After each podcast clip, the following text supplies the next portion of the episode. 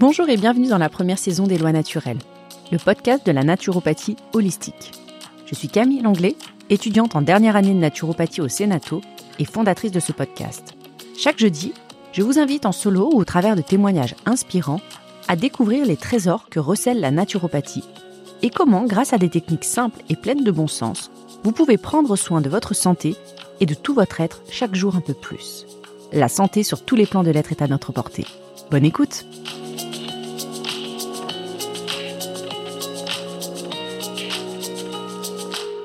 Bonjour et bienvenue dans ce nouvel épisode des lois naturelles.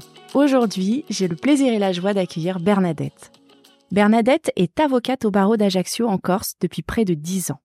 Intervenant principalement en matière familiale, son quotidien est fait de conflits conjugaux, de divorces, de séparations, de vie de couple déchirée. Passionnée par les relations humaines, Bernadette ressent pourtant impuissance et frustration dans l'exercice de sa mission. Quand bien même elle mène son client à la victoire judiciaire, il n'en demeure pas moins que la relation humaine entre les ex-époux ou partenaires de vie est et reste un échec. Face à ce constat, Bernadette ne se résigne pas elle décide de se former, dans un premier temps en qualité de médiatrice, afin de tenter de recréer un dialogue entre les protagonistes du litige. Cette formation révèle chez Bernadette une réelle passion pour la communication. Elle se forme alors à diverses techniques dont la communication non violente. Mais la médiation ne comble pas toutes les attentes de Bernadette qui se sent toujours limitée dans l'exercice de son métier d'avocat.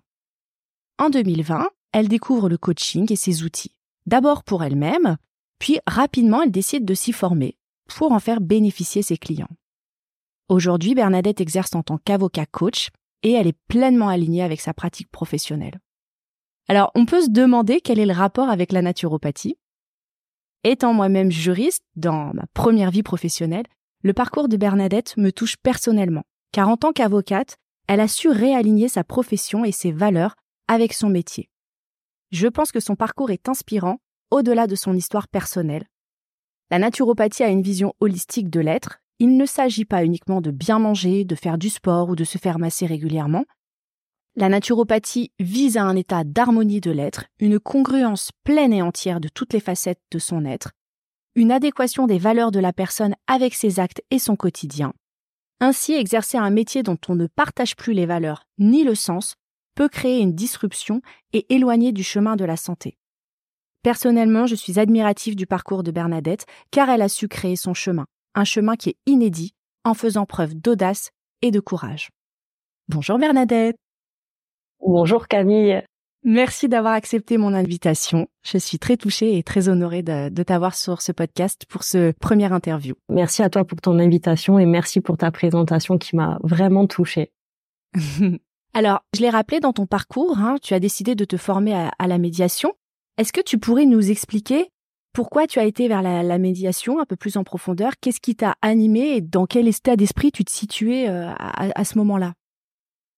Alors, lorsque, euh, lorsque, en fait, en 2018, euh, je suis avocate à Ajaccio. Ça fait deux ans. J'ai créé mon cabinet. Il fonctionne. J'étais auparavant à Aix. J'avais, j'étais en collab et j'avais fait vraiment le choix de créer mon cabinet, rentrer à Ajaccio, exercer à Ajaccio. Et pourtant, j'ai cette prise de conscience en euh, juillet, juin, juillet 2018 que de ce que euh, ça ne fonctionne pas en fait, ça ne me convient pas en fait. Le métier ne me convient pas et je suis en recherche d'autres choses.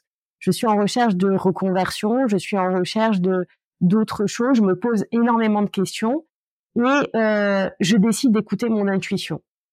Et en réalité, euh, mon intuition me dit, quand j'entends parler de médiation, mon intuition me dit, euh, il y a quelque chose pour moi. Et ce qui m'amène à commencer cette formation en médiation, c'est ce, il y a quelque chose pour moi, je sais pas quoi, et j'ai envie d'écouter mon intuition. Vraiment, la première décision, ça a été, je vais décider, j'ai décidé et je décide d'écouter mon intuition. Et le premier choix, ça a été, voilà, je sens qu'il y a quelque chose pour moi, je vais vers la médiation. Mais je sais absolument pas quoi en fait. Je ne sais pas ce que je recherche. Et tout à l'heure, tu disais que tu sentais que le métier était plus fait pour toi. Qu'est-ce que tu as ressenti en fait? Qu'est-ce qui se passait à ce moment-là? Je n'allais tout simplement pas bien en fait. Vraiment. Je, euh, en, quand je quand je quitte Aix, ça fait euh, deux ans et demi que je suis en collab. et je quitte Aix parce que je ne suis pas bien. Et à ce, à ce moment-là, lorsque je suis à Aix, euh, j'ai des crises d'angoisse, etc. Et en 2018, je suis surprise parce que j'ai ces mêmes symptômes qui reviennent et je ne vais pas bien physiquement, émotionnellement. Là, aujourd'hui, je te le dis avec le recul. À l'époque, la seule chose, c'est je vois que j'ai à nouveau des symptômes tels que les, les crises d'angoisse, etc. Et là, c'est le point de départ qui me dit, ah oui, je comprends pas, en fait. Tout fonctionne professionnellement, donc ça devrait aller. Et pourtant, il y a quelque chose qui ne va pas. Il y a un symptôme. Et, et là, j'essaye vraiment de me dire, OK, il faut que je, je trouve... De, y a, là, j'ai cette sensation de, il y a autre chose qui est possible et j'ai envie de trouver ce autre chose. Mais je pense que c'est plus c'est pas que l'aspect professionnel, c'est plus généralement dans tous les aspects de ma vie, je me pose énormément de questions et de toute façon ça ne va pas physiquement, ça ne va pas euh, voilà, j'ai des symptômes, je suis fatiguée euh, et là en fait, je décide de de commencer par OK, j'ai une intuition, je vais l'écouter. Et là, je commence à lire des livres, des livres de développement personnel et je reste vraiment ouverte à euh, aux signaux que j'ai dans mon corps qui euh, que que me donne qui qui pour moi est mon intuition qui me parle. Et la, première euh, le premier signal c'est euh, cette formation médiation qui dure cinq jours à Aix en fait. Au départ je pars pour cinq jours à Aix et pendant ces cinq jours j'ai cette sensation de je suis au bon endroit au bon moment. Vraiment pendant ces cinq jours j'ai ces phrases qui, qui sont là à différents moments de cette formation. Je suis au bon endroit au bon moment. Et j'entends parler des émotions. Je comprends à un moment donné, je mesure que euh, il y a des émotions, que c'est important d'écouter ces émotions, les besoins qui sont derrière les émotions. J'entends parler un petit peu de communication non violente. Et là, c'est ça me parle en fait et ça correspond à tout ce que j'ai euh, pas écouté jusqu'ici en fait. Moi, mes émotions, on m'a pas appris à les écouter, on m'a pas appris à les exprimer. Et ces, quelques jours de formation m'ont permis déjà d'avoir des, des bribes d'autres choses en fait, de, de ce champ des possibles que je savais exister au fond de moi. Et là, en fait, c'est comme si, ok, j'ai envie d'aller plus loin. Et j'apprends en fait qu'il y a une formation sur un an pour devenir médiateur. Et là, en fait, je sens que j'ai envie d'aller plus loin. Et une formation qui devait durer cinq jours, finalement, dure un an et demi et je, place, je passe le diplôme pour devenir médiatrice. Et vraiment, il y a un autre, dans, dans cette formation de cinq jours, le dernier jour, on nous dit, euh, dans le cadre de la formation, on cherche des personnes pour construire la paix dans le monde. Et là, en fait, le construire la paix dans le monde, il y a vraiment, je sens quelque chose qui s'allume en moi et me dit, OK, c'est ça, en fait. Et ça a vraiment été euh, pour moi la première étape. Oui, c'est intéressant ce que tu dis parce que ton mal-être, il était au-delà d'un mal-être euh, psychologique. Tu le ressentais dans ton corps physique. Complètement. Euh, je le ressentais dans mon corps physique et puis et puis finalement il n'y avait aucune raison. Quand j'étais en collab, je me sentais surmenée, ça ne me convenait pas.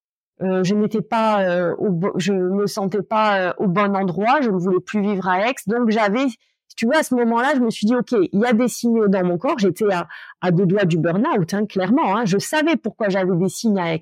J'étais à deux doigts du burn-out. Quand je suis à Ajaccio, je comprends pas en fait. Tout devrait aller en fait, parce que en apparence tout va bien. Mon cabinet fonctionne, je vais bien, j'ai aucune raison d'avoir ce type de symptômes et de, me dire encore une fois, j'ai envie de raccrocher la robe, clairement.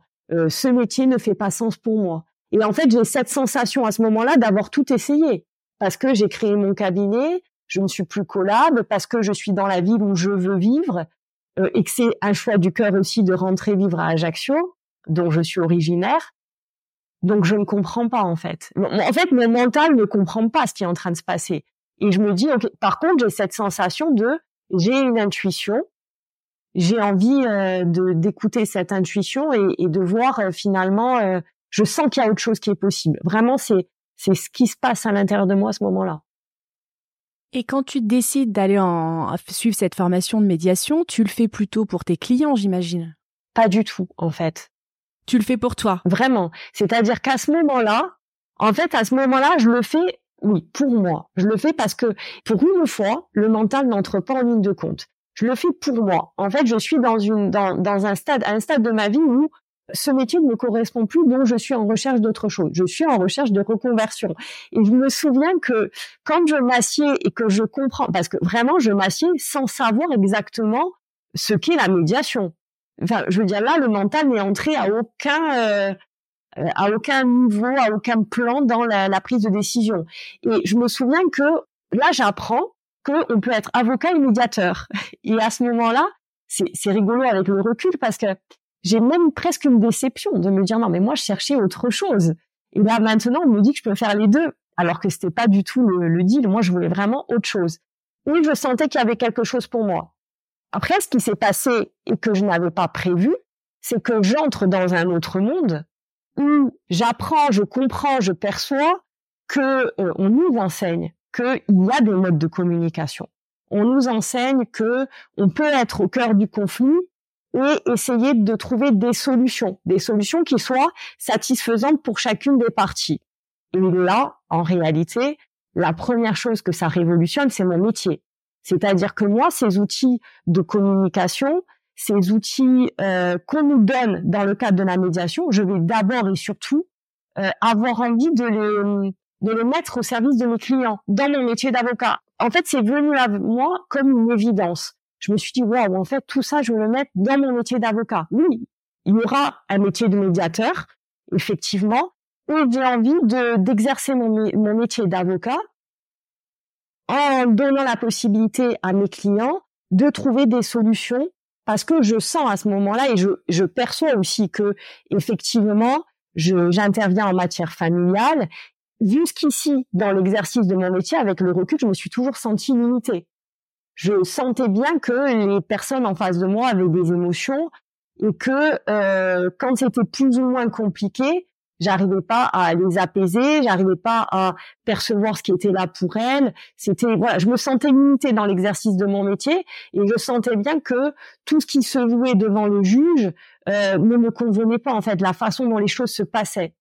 Et lorsque j'ai eu ces outils de médiation, je les ai avant tout intégrés dans le cadre de mon métier. Et là, je les ai mis au service de mes clients. ça m'a vraiment permis de, de, de, de, faire un travail intrapersonnel avec eux. Vraiment, j'arrivais vraiment à, et j'arrive aujourd'hui, à leur poser les bonnes questions, les justes questions, euh, pour savoir eh ben, ce qui est là pour eux, pour vraiment travailler depuis les émotions, depuis les besoins, créer véritablement un projet, euh, essayer de les apaiser, vraiment essayer vraiment d'être dans une démarche euh, euh, gagnant-gagnant en réalité. D'aller, d'organiser la séparation au-delà de ce qui s'est passé dans le couple, dès lors que les circonstances le permettent, bien sûr. Donc finalement, c'est en suivant ton cœur que tu as réussi à retrouver euh, de, de l'engouement pour ton métier. Complètement. Alors que tu souhaitais le quitter. C'est ça, c'est ça. C'est vraiment venu à moi naturellement, ouais. Ouais, c'est ça qui est incroyable. Quand tu as arrêté en fait de, de réfléchir et que tu as suivi ton élan, finalement les choses se sont réajustées d'elles-mêmes. C'est ça. Et ça, c'était vraiment la médiation. Ça a été la, la, la première étape parce qu'après, les, les, choses ont commencé à se réajuster. Là, vraiment, il y a eu, on va dire pour moi, la médiation, je le vois comme un premier ajustement. Après, c'est vrai que et ça rejoint ce que tu disais euh, dans ta description, c'est que ça, ça m'a là, là véritablement, j'ai perçu aussi que euh, j'étais passionnée de communication. Donc, il y a aussi autre chose qui s'est joué pour moi à ce moment-là, c'est que euh, j'ai eu envie de continuer à me former à titre personnel, au-delà de l'aspect professionnel, aux outils de, de communication euh, et au-delà de la formation médiation que j'étais en train de faire en fait. J'ai fait des stages de communication non violente euh, à titre personnel parce que parce que vraiment c'était quelque chose qui m'intéressait et qui me passionnait. J'ai lu énormément de livres euh, sur la communication non violente, sur les conversations, euh, euh sur la communication, tout ce qui sur sur les relations humaines, sur les relations de couple. C'était vraiment quelque chose qui m'a passionné vraiment. Et je me suis dit c'est vraiment ce autre chose qui est possible. Oui, effectivement, ça existe et il y a des il y a des outils et il y a des des clés des clés pour euh, appréhender la relation de couple, la relation à soi, la relation aux autres la communication, ça s'apprend. Et voilà. Et là, c'est vrai que euh, au fur et à mesure que je me transformais moi-même dans les outils que je découvrais, ça avait, euh, on va dire, un, un impact et euh, dans, dans, mon métier aussi et dans ma façon d'appréhender mon métier et, et mon activité professionnelle. Oui, c'est sûr qu'il y a une interdépendance. Hein. Euh, on est on n'est qu'une seule et même personne. Donc forcément, ce que tu apprends au niveau euh, personnel rejaillit dans ton travail et inversement. Et c'est ça qui est fantastique parce que finalement, avec cette formation, tu as réussi à réunir deux parts de toi quelque part. C'est ça. C'est vraiment la première fois où oui, j'arrive à réunir deux parts de moi. C'est vraiment la, c'est cette formation qui m'a, qui m'a énormément apporté. Elle m'a permis de réunir deux parts de moi et j'irai même plus loin, m'a permis de réunir toutes les parts de moi. Parce que euh, ce sont des outils qu'on essaye d'abord sur soi, parce que je pense qu'on ne peut pas euh, euh, les mettre au service de nos clients, de mes, je, ne peux pas les mettre au service de mes clients s'ils ne les ai pas expérimentés, qu'ils ne font pas sens pour moi. Et ça m'a permis de mieux me connaître. Et au fur et à mesure que j'ai appris à mieux me connaître, je me suis alignée avec qui j'étais. Et j'ai fait en sorte que mon exercice professionnel me ressemble. Quand je dis ça, je pense à la formation médiation et je pense aussi, bien évidemment, aux outils de coaching. Et voilà, j'allais y venir justement parce qu'il y a eu la médiation, ça, ça a été vraiment le, premier grand changement, tant au niveau personnel que dans ta pratique. Mais là, c'était vraiment, comment dire, un, premier pas. Il y a eu euh, des pas, des pas suivants. Et là, tu as été vers le coaching après. Alors, explique-nous un petit peu. Donc, la deuxième étape, c'est 2020, lorsqu'il y a le confinement. Euh, vraiment 2020 lorsqu'il y a le confinement, mon activité professionnelle est comme euh, tout le monde hein, dans le monde entier est suspendue en fait, elle est à l'arrêt. Il y a plus euh, les tribunaux ne fonctionnent plus, donc je je me retrouve confinée à la maison, mon activité professionnelle en suspens et je prends du temps pour moi. Je me pose des questions d'un point de vue professionnel et c'est là que je commence à, à suivre Anne-Claire Méret, et c'est par son biais que j'entends parler du coaching et que j'entends également parler de santé naturelle. Et à ce moment-là, en fait, j'ai une deuxième prise de conscience, c'est que jusqu'ici, en réalité, je n'étais pas allée euh, jusqu'au bout, en fait. J'avais euh, j'avais mon mental qui me retenait. J'avais des limitations, en fait, où je, je me je n'osais pas, en fait, exercer mon métier complètement de la façon dont je souhaitais. Donc à partir de là, en 2020, je me dis, ok, je sens qu'il y a encore des choses qui ne fonctionnent pas dans mon métier. Je suis pas euh, complètement, on va dire, épanouie dans mon métier, malgré tous les changements que j'ai amorcés. Donc là, je me dis, ok, quand j'entends parler de coaching, je me dis, je, je décide de me faire coacher moi-même. Euh, donc je me fais accompagner à la sortie du confinement et j'ai une première prise de conscience où je me dis, je me donne deux ans en fait. Là, je sens que, ok, je me donne deux ans pour voir si vraiment mon métier me correspond. Il y a des choses que je veux faire, je sais ce que je veux, je sais ce que je veux pas. Jusqu'ici, il y a des choses que je ne voulais pas, mais que je ne m'autorisais pas à faire. Maintenant, en fait, c'est, je décide que, effectivement, il y a des peurs du mental, ou que je vais aller au-delà des peurs du mental et que je vais écouter complètement et pleinement mon intuition, et que je vais me laisser deux ans pour voir ce que je veux faire de mon métier et je vais me former au coaching. Très rapidement, c'est la, la décision que je prends. Alors, autant la prise de décision de la médiation, c'était vraiment uniquement intuitif et je ne savais pas où j'allais, autant quand je prends la décision de me former au coaching, je sais précisément où je vais.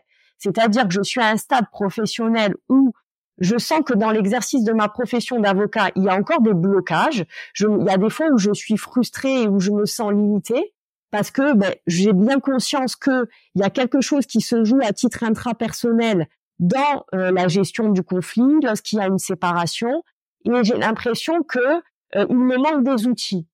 Et quand je commence à, à entrevoir ce qu'est le coaching, je me dis ah oui, ces outils-là, les outils de coaching sont intéressants et peuvent euh, m'aider. Je me dis c'est ce qui me manque, peuvent m'aider à transformer euh, mes clients peuvent peuvent m'aider à, euh, à, à créer quelque chose de différent, peuvent m'aider vraiment à accompagner mes clients sur un autre plan que la médiation en fait. Parce que des outils de médiation, c'est des outils de créativité, des outils de communication. Avec le coaching, on fait un travail intrapersonnel avec euh, avec la personne. Il y a des outils de questionnement. On, on s'interroge sur euh, les valeurs, les besoins, les projets. Donc vraiment, il y a un, travail plus en profondeur que je peux faire. Outils de coaching et de coaching de communication, parce que je découvre ça aussi. Et c'est vraiment les deux. Je décide de me former à des outils de coaching de communication et à des outils de coaching parce que je perçois que c'est un métier avec une certaine posture et que euh, je veux vraiment être formée pour exercer ce métier. Et à ce moment-là, je ne sais pas encore si je vais être uniquement coach, si euh, je vais poursuivre mon métier d'avocat. Je me laisse vraiment deux ans.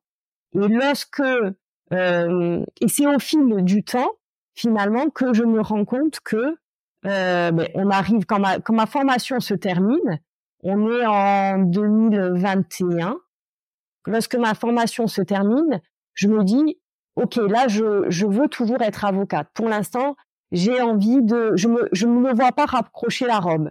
Je sens qu'il y a quelque chose au fond de moi qui me dit, les, deux, les, deux ans ne sont pas encore passés, hein, on est à mi-2021, ma formation de coaching n'est pas terminée, mais au fond de moi, je sens qu'il y a quelque chose qui me dit, non, je peux pas raccrocher la robe, c'est c'est pas possible. Et je décide de voir si euh, je peux être à la fois coach et avocate. Ça c'est la, la première décision que je prends et je vois que c'est possible et donc je décide d'être avocat coach.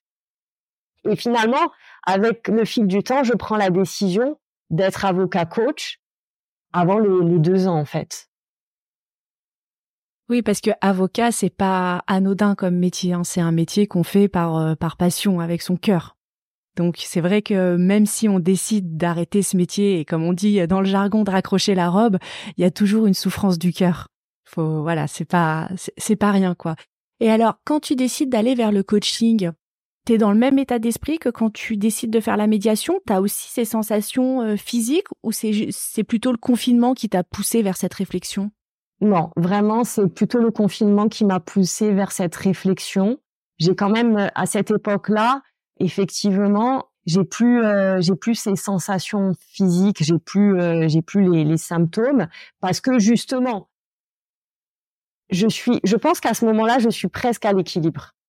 C'est juste, je, disons que quand je, je sens que je peux aller plus loin en fait. Je suis presque à l'équilibre et pourtant, je sens que c'est pas encore complètement ça. Et, euh, et c'est là que, euh, avec le coaching, je fais un travail sur les pensées, un travail euh, sur sur le mental, et aussi quelque chose qui m'a énormément inspiré, c'est aussi c'est que ce que partage Anne-Claire Méret. Anne-Claire Méret, elle parle énormément à cette époque-là de santé naturelle. On est en 2020. Et, euh, et, elle parle, il y a vraiment cette idée dans la santé naturelle. Il y avait Anne-Claire Méret qui m'a beaucoup inspirée et Doc Laloune. Et en fait, elle parle de santé naturelle et du fait de redonner le pouvoir dans le domaine de la santé, que la personne reprenne le pouvoir dans le domaine de la santé. Et ça, ça m'a vraiment inspirée parce que euh, j'ai envie, j'ai perçu des choses où j'ai envie de transposer à mon métier. En me disant, en tant qu'avocat, j'ai envie de redonner le pouvoir dans le domaine juridique, dans le domaine de la justice, dans le domaine de la séparation à mes clients. Et en fait, de permettre à mes clients de communiquer par eux-mêmes, de permettre à mes clients d'avoir des outils. C'est ça la différence que je fais entre la médiation et le coaching. C'est que avec la médiation, j'avais l'impression que les gens n'allaient pas vers l'autonomie. C'est-à-dire qu'ils faisaient appel à moi en tant que médiateur. Je, je les accompagne sur un aspect de leur vie mais je, et je ne les rends pas autonomes en fait. Tandis que les outils de coaching, l'idée c'est vraiment cette idée d'autonomie et de travailler non pas uniquement sur l'aspect relationnel, sur l'aspect relationnel et intra, euh, intrapersonnel en fait. Et j'ai eu envie vraiment de me dire ok, je sais ce que je veux faire à ce moment-là. Tout ce que dit Anne-Claire Miret, Doc Laloune, ça m'inspire.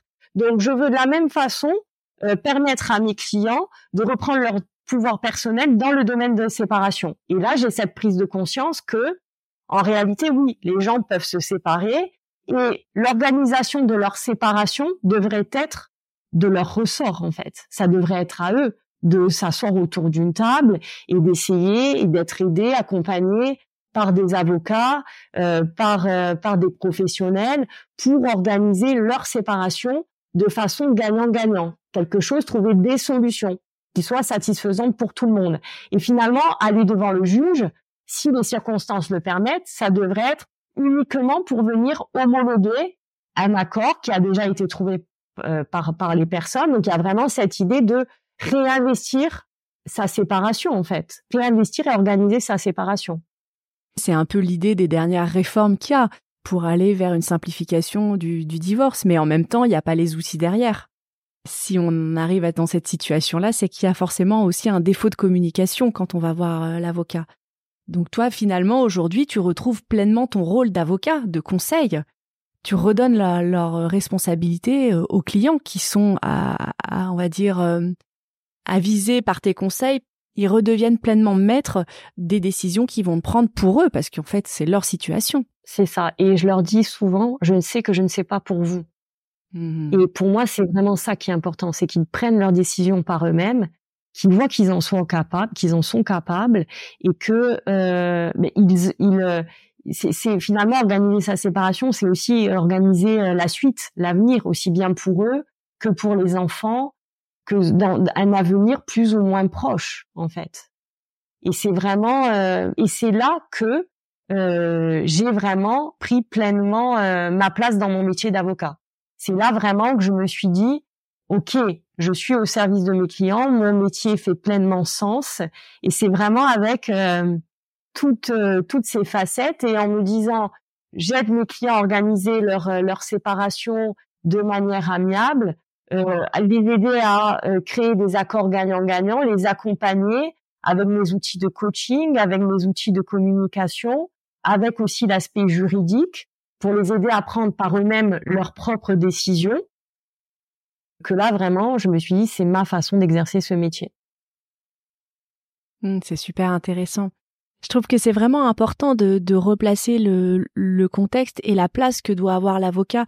Et de façon générale, dans notre société, on est déresponsabilisé. Alors, euh, en tant qu'avocat, bah, vraiment là pour faire la lumière sur la réglementation, mais tu ne vis pas la vie des gens à leur place, que ce soit euh, dans les situations euh, de couple, au travail. Donc c'est à eux de prendre les, décisions.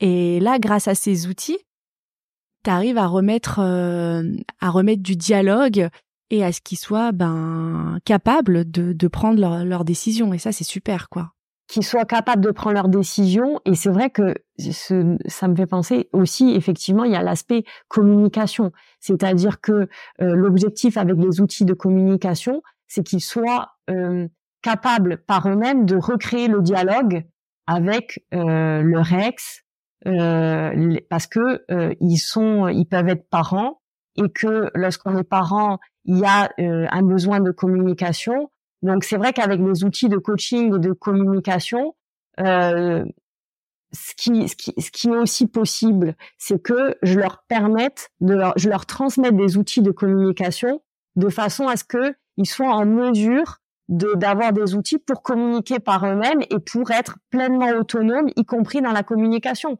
Et vraiment qu'ils voient qu'ils euh, qu'ils puissent se concentrer sur leur cercle d'influence et avec des outils se rendre compte que oui, ok, ça peut être challengeant, oui, ça, ok, ça peut être euh, difficile, et on a notre part de responsabilité. Et c'est important parce que dans une relation, on a chacun 100% de responsabilité. Et sur quoi est-ce qu'on peut agir, comment est-ce qu'on peut faire pour euh, créer ou recréer la, communication avec une personne si il y a une nécessité? Mais moi, je savais pas qu'on pouvait être avocat et coach en même temps, et je trouve que c'est vraiment super ça, ça vient colorer ta, ta pratique et c'est, c'est vraiment bénéfique. Alors j'imagine que les clients, ils doivent venir aussi pour cette couleur particulière, non? Alors aujourd'hui, oui, parce qu'aujourd'hui, j'ose effectivement euh, communiquer là-dessus. En fait, je pense que et ça a fait aussi partie du processus. C'est-à-dire qu'aujourd'hui, clairement, soit ils viennent spontanément vers moi parce que parce qu'ils savent comment est-ce que j'exerce, soit je leur dis et je leur communique, je leur méta-communique ma façon d'exercer. C'est aussi important parce que euh, c'est important. Moi, j'envisage mes rapports avec les clients d'un point de vue aussi gagnant-gagnant. Donc, c'est important aussi que ça leur corresponde, que ma façon d'exercer le, le, métier leur corresponde. Donc, soit ils viennent d'eux-mêmes parce que euh, euh, parce que ils ont visité mon site ou parce que parce qu'ils ont entendu parler de moi. Et si ce n'est pas le cas, et je leur pose toujours la question, et si ce n'est pas le cas, de toute façon, et même si c'est le cas, je leur explique toujours ma façon de, de travailler de façon à ce qu'on voit ensemble si ça leur correspond, parce que c'est quand même euh, important. C'est euh, c'est une, une relation de confiance et une collaboration. Et tu as déjà eu des clients qui n'ont pas adhéré à, à ce, ce, processus? Cette façon de travailler?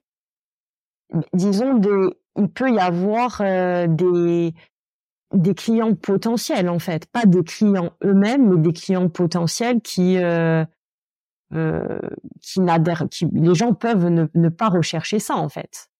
Il, peut y avoir des personnes qui, euh, qui recherchent tout autre chose. Après, euh, généralement, euh, j'ai pas eu euh, forcément le, le, cas, mais enfin, lorsque la personne prend attache avec moi, on voit bien l'une et l'autre si on a envie de travailler ensemble. C'est la, la première décision en fait.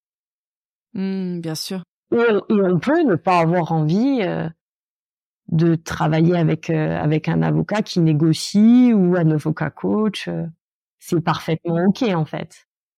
Je pense que quand la personne recherche un avocat, et je pense que ça doit se faire des deux côtés, il y a vraiment une, une relation de, qui, qui se crée, et je pense que c'est important que que l'on soit sur la même longueur d'onde en fait.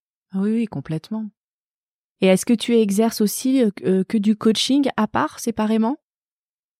Oui, j'ai également du coaching à part séparément. Et dans le coaching, je coach également les, confrères. Super, ça c'est une belle partie. Oui, ça c'était la belle partie qui n'était pas euh, prévue au départ et qui est venue également naturellement. On parle beaucoup du coaching aujourd'hui et ça peut, à, comment dire, euh, ressembler à un effet de mode. Et je trouve intéressant que tu montres comment finalement ça peut s'inscrire dans toutes les professions et ce qu'elle apporte. Toi, ça t'a permis d'acquérir dans ton métier. Oui, c'est vrai qu'on parle beaucoup de, coaching. Euh, après, moi j'ai vraiment euh, j'ai vraiment été vers le coaching parce que je me ressentais limité dans mon métier. Alors après c'est vrai que, je veux dire comme tu le disais tout à l'heure, je suis allée dans le vers le coaching avant tout pour moi parce que je me suis posé d'autres questions et j'ai eu envie d'aller plus en profondeur et j'ai vu vraiment les potentialités du coaching. Et comme j'avais découvert déjà les outils de communication, les outils de médiation. Je me suis dit ah oui, ça c'est vraiment intéressant. Je l'ai fait en conscience. Je me suis dit j'ai envie de me former à ça parce que ça peut être utile à, mes à mes clients. Vraiment la, la première idée c'était celle-ci parce qu'une chose qui était certaine c'est que quand je prends cette décision en 2020 euh, de, de me former au coaching, je ne sais pas si je vais euh, rester avocate, mais je sais que je vais rester dans l'accompagnement parce que je sais que l'accompagnement me plaît et que, et que vraiment m'anime en réalité. Et aujourd'hui, comment tu te sens? Tu te sens pleinement alignée? Aujourd'hui, je me sens pleinement alignée. Je me sens euh, pleinement à ma place et j'aime mon métier. Ah, c'est super. Et vraiment, c'est euh, c'est euh, ouais, j'aime mon métier et c'est même surprenant parce que je je m'entends le dire de nombreuses fois et c'est et j'ai pas été habituée à ça. C'est-à-dire que là, je rentre dans ma treizième année de bar et j'ai dû euh, et finalement c'est euh, au bout de plus de dix ans, je suis arrivée. C'est vraiment, j'ai commencé vraiment à me dire j'aime mon métier l'année dernière. Donc euh, vraiment, c'est c'est c'est, je trouve que c'est surprenant et c'est intéressant parce que je me dis aujourd'hui, heureusement que je me suis écoutée et que je n'ai pas raccroché la robe parce que je serais passée à côté de quelque chose et, euh, et ça aurait été bien dommage en fait. Oui, parce que c'est un très beau métier. C'est un métier qui est difficile, mais c'est un très beau métier qu'on fait avec son cœur. Donc euh, c'est c'est enfin c'est un, un, très beau parcours et je suis très heureuse qu'on ait qu'on ait pu en parler. Je te remercie beaucoup pour ton partage. Mais merci à toi Camille. Et tu vois ce que je me dis aussi, ce qui est vraiment important, c'est que c'est un métier où il y a, je crois, qu'il y a autant de d'avocats, il y a autant de façons d'exercer ce métier qu'il y a d'avocats. Et je pense que le plus important, c'est euh, d'exercer ce métier d'une façon qui nous ressemble. Et c'est vraiment en réussissant à trouver ma façon d'exercer ce métier et euh, d'une façon qui me ressemble et d'une façon qui me correspond entièrement et totalement que j'ai aimé ce métier. Et tu nous montres que c'est possible. Et c'est très inspirant. Merci. Où est-ce qu'on peut te retrouver, Bernadette? Euh, on peut me retrouver euh, sur mon site internet, on peut me retrouver sur les réseaux sociaux, euh, Instagram et LinkedIn également. Super. Ben, merci beaucoup pour ton témoignage et ton partage. Merci à toi pour ce moment et pour cet échange. Moi, je vous retrouve la semaine prochaine pour un nouvel épisode des lois naturelles dans lequel on parlera immunité. À jeudi. Merci pour votre écoute. Pour me retrouver et suivre mes activités et celles du podcast, vous pouvez vous abonner à mon compte Instagram Les Lois Naturelles. Si vous avez aimé cet épisode et que vous souhaitez soutenir mon travail, je vous invite à le noter ou à mettre un commentaire sur votre plateforme d'écoute, ainsi qu'à le partager autour de vous. Ce sera la meilleure façon de valoriser mon travail et de contribuer à faire connaître le podcast. Je vous remercie infiniment. À bientôt!